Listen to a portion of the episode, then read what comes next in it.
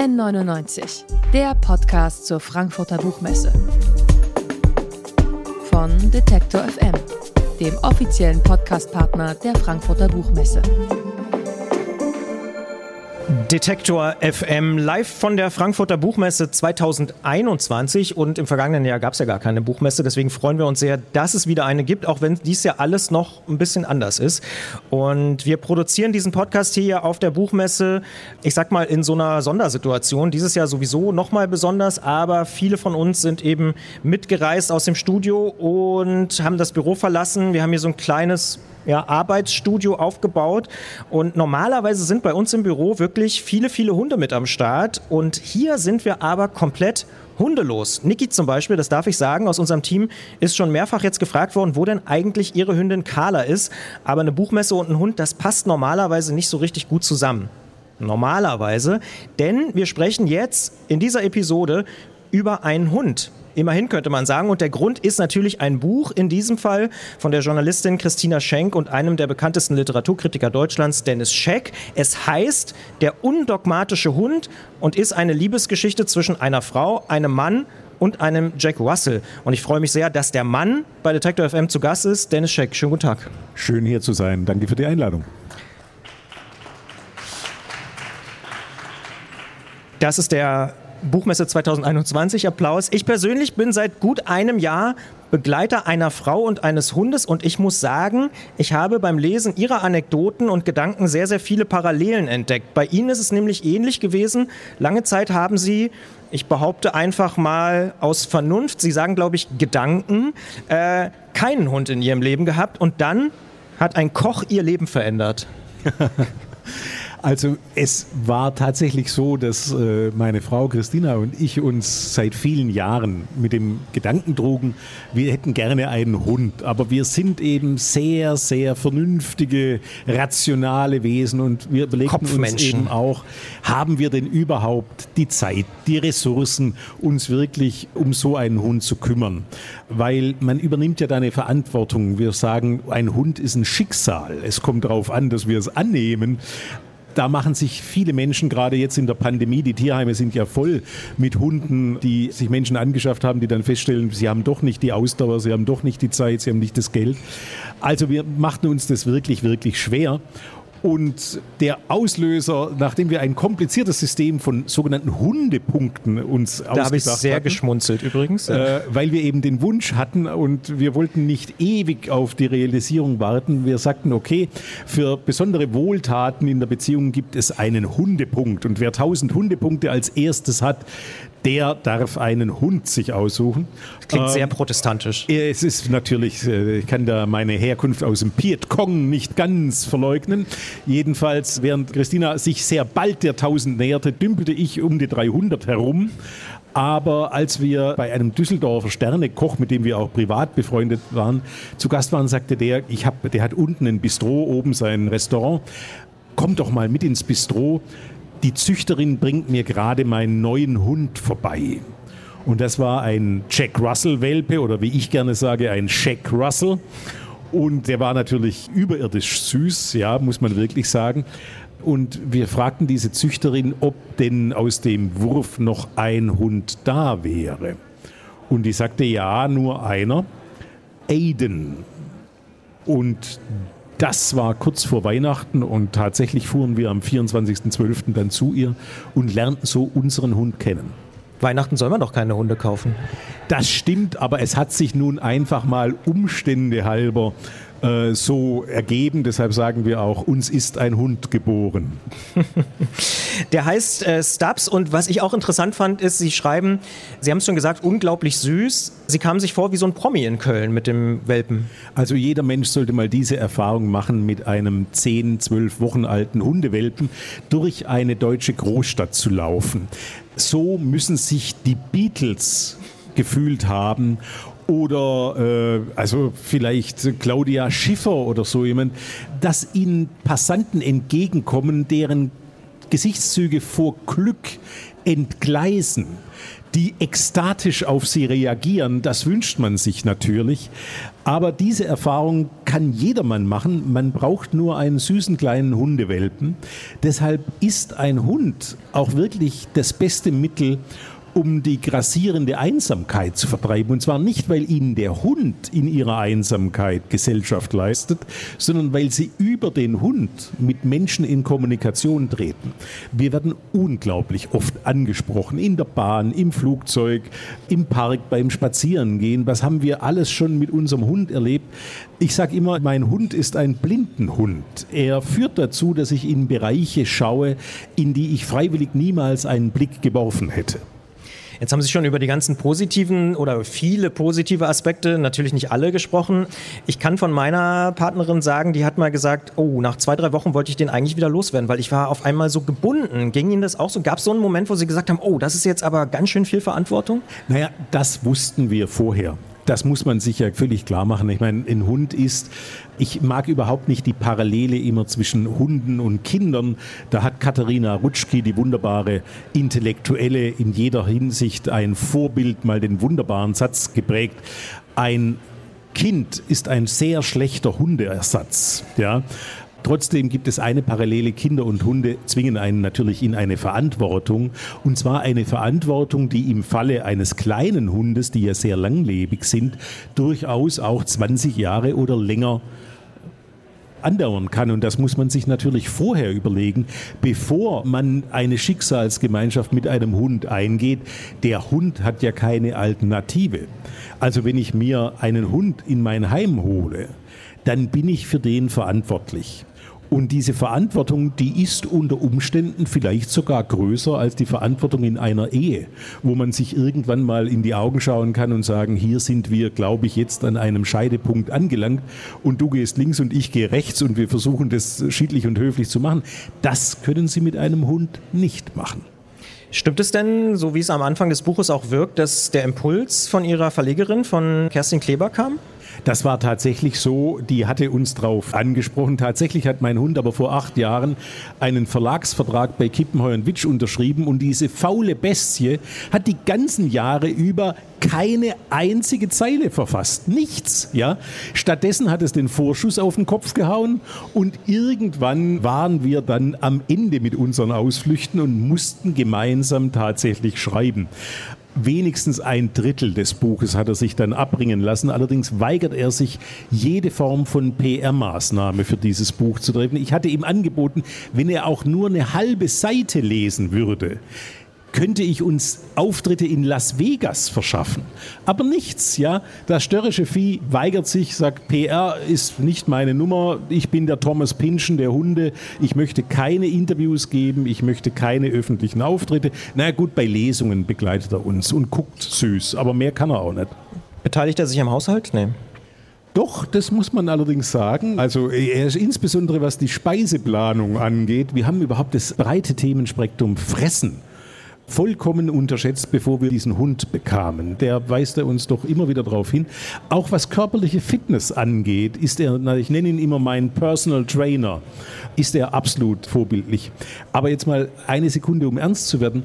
Ich hatte, bevor Stups in mein Leben traf, der ja eigentlich Stubbs hieß, genau genommen, ja, nach dem englischen Pferdemaler George Stubbs und Tiermaler, bevor Stups in mein Leben trat, dachte ich immer, wir Menschen hätten den Wolf in einem Prozess von 35.000 Jahren zum Hund gemacht. Das ist aber nur die eine Hälfte der Geschichte. Die andere Hälfte, und die ist echt unterreportiert, der Wolf hat diese Wesen, die vor 35.000 Jahren unsere Vorfahren waren, hat diese Wesen überhaupt erst zum Menschen gemacht. Denn sie glauben doch nicht, dass wir irgendeine Ähnlichkeit mit den hyperaggressiven Vorfahren gemeinsam haben, die wir und wir heute. Wir haben uns selber zivilisiert. Wir haben unsere Aggressionen abgerüstet. Wir haben uns kultiviert. Und das ging Hand in Pfote mit dem Hund. Mhm. Was ich spannend finde, was Sie auch ganz gut beschreiben, finde ich, in dem Buch ist, dass uns ein Hund in die Richtung bringen kann oder vielleicht sogar zwingen kann, übers Erwachsenwerden und auch den Tod nachzudenken, weil es ja irgendwie so mitschwingt. Ne? Also um die Wahrheit zu sagen, es gibt Menschen, die behaupten, der undogmatische Hund sei eigentlich gar kein Buch über einen Hund, sondern über unsere Sterblichkeit und den Tod. Weil natürlich ist das Tier immer wieder Anlass, mit seiner in der Regel kürzeren Lebensspanne als die des Menschen ist, über Vergänglichkeit nachzudenken. Und das heißt natürlich auch, seine Prioritäten neu zu ordnen. Ich kann behaupten, dass mein Hund, der inzwischen zwölf Jahre alt ist und der toi toi toi vielleicht noch mal so alt werden kann, wenn es ganz gut läuft, mein Hund hat mich immer wieder daran erinnert, dass man bestimmte Dinge nicht verschieben kann. Er hat mein Verhältnis zur Natur in eine fundamental andere Richtung getragen als ich oder gebracht, als ich es bisher. Ich hatte mich immer als Asphalttreter gesehen, als absolute Stadtpflanze. Der Hund ist damit aber nicht einverstanden gewesen. Der hat mich gezwungen, in den Wald zu gehen. Der hat mich gezwungen, meine Sinne zu öffnen und zu schärfen, in einer Art und Weise, die ich vorher nicht für möglich gehalten hätte. Stichwort Art und Weise, die Sie vorher nicht für möglich gehalten hätten. Ihre Partnerin hat das gemacht, über was übrigens meine Partnerin seit Monaten auch immer intensiver nachdenkt. Sie hat quasi die nächste Stufe der Hundehalterin erklommen und ist sogar auf Turniere gegangen mit Stubbs. Haben Sie das verstanden? Es schmerzt mich zu sagen, aber an meiner Wiege war mir natürlich auch nicht gesungen, dass wir irgendwann mal Mitglieder des Kölner Polizei-Hundesportvereins wurden.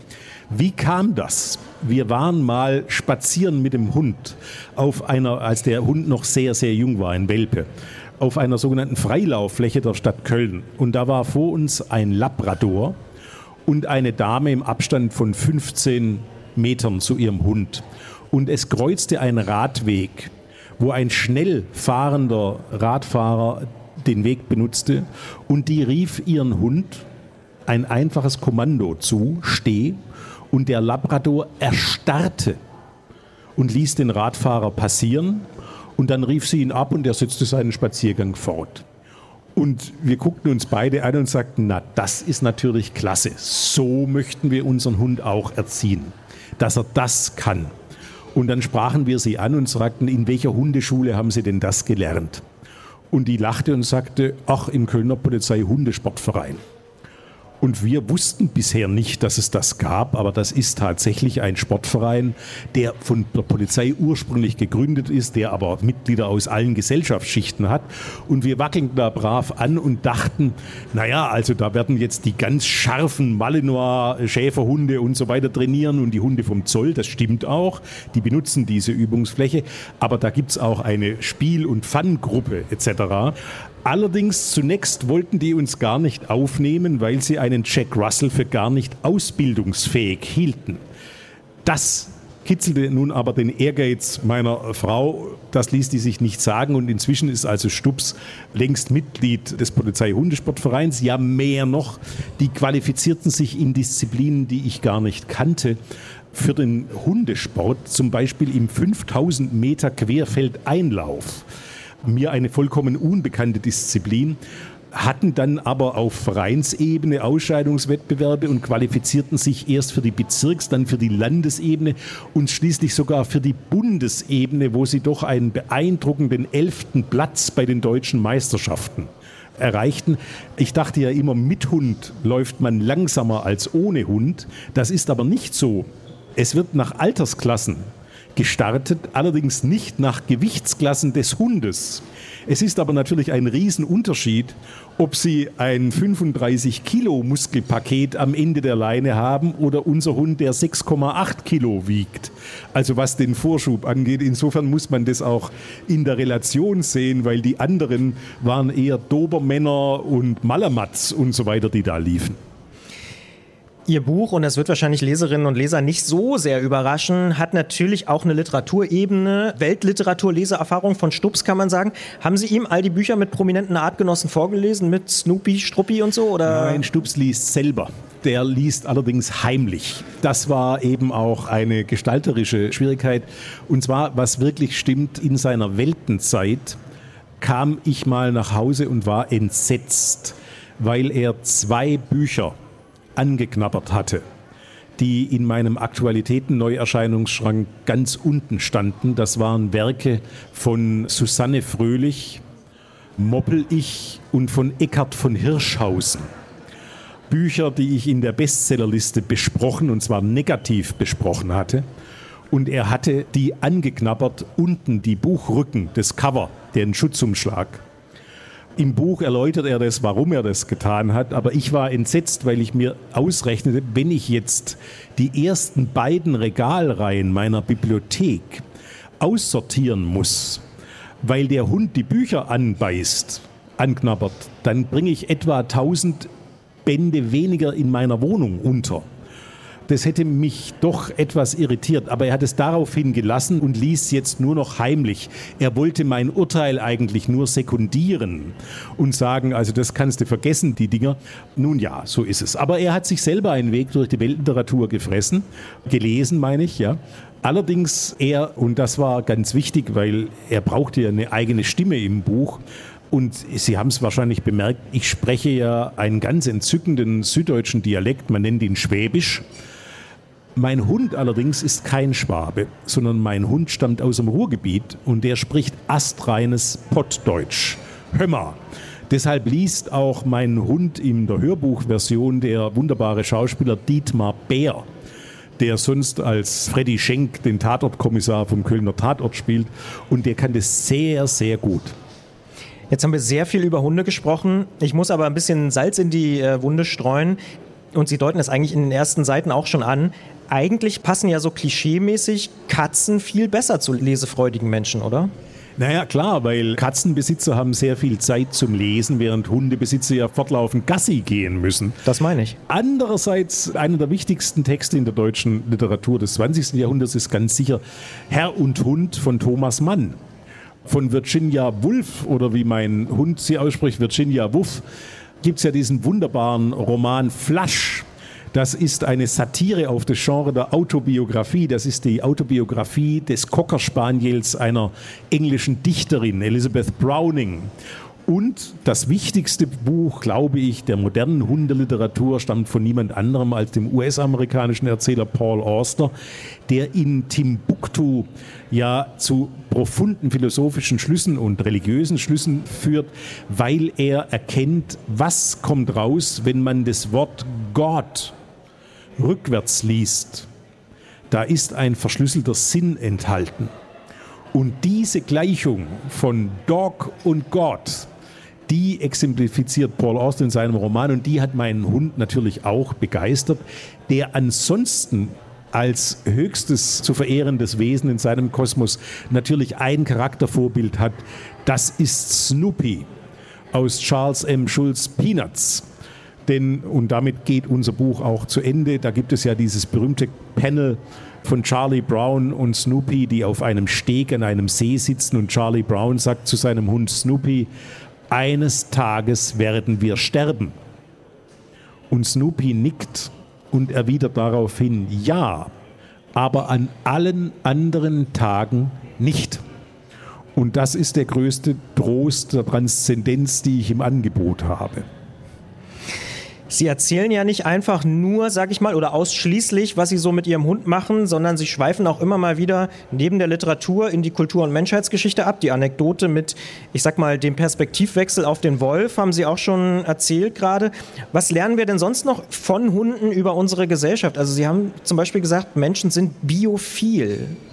Das ist eine Formulierung von dem US-amerikanischen Zoologen, Biologen E.O. Wilson der uns eben charakterisiert als wir sind die einzigen biophilen Wesen neben dem Hund. Wir mögen andere Wesen. Das ist im Tierreich selten verbreitet. Versuchen Sie sich mal neben ein Löwenrudel zum Kuscheln zu legen oder so, das wird auf wenig Gegenliebe stoßen. Ja? Äh, aber das ist schon, wir umgeben uns gern mit Tieren. Warum? Weil wir enorm viel von Tieren lernen können. Vor allem, und das ist vielleicht das Allerwichtigste bei so einer narzisstischen Veranstaltung wie einer Buchmesse, das Tier lenkt unseren Blick vom eigenen Nabel hinaus auf die Welt. Und das ist schon ganz, ganz wichtig. Wissen Sie, ich lerne nicht zuletzt von meinem Hund, mich nicht so wichtig zu nehmen.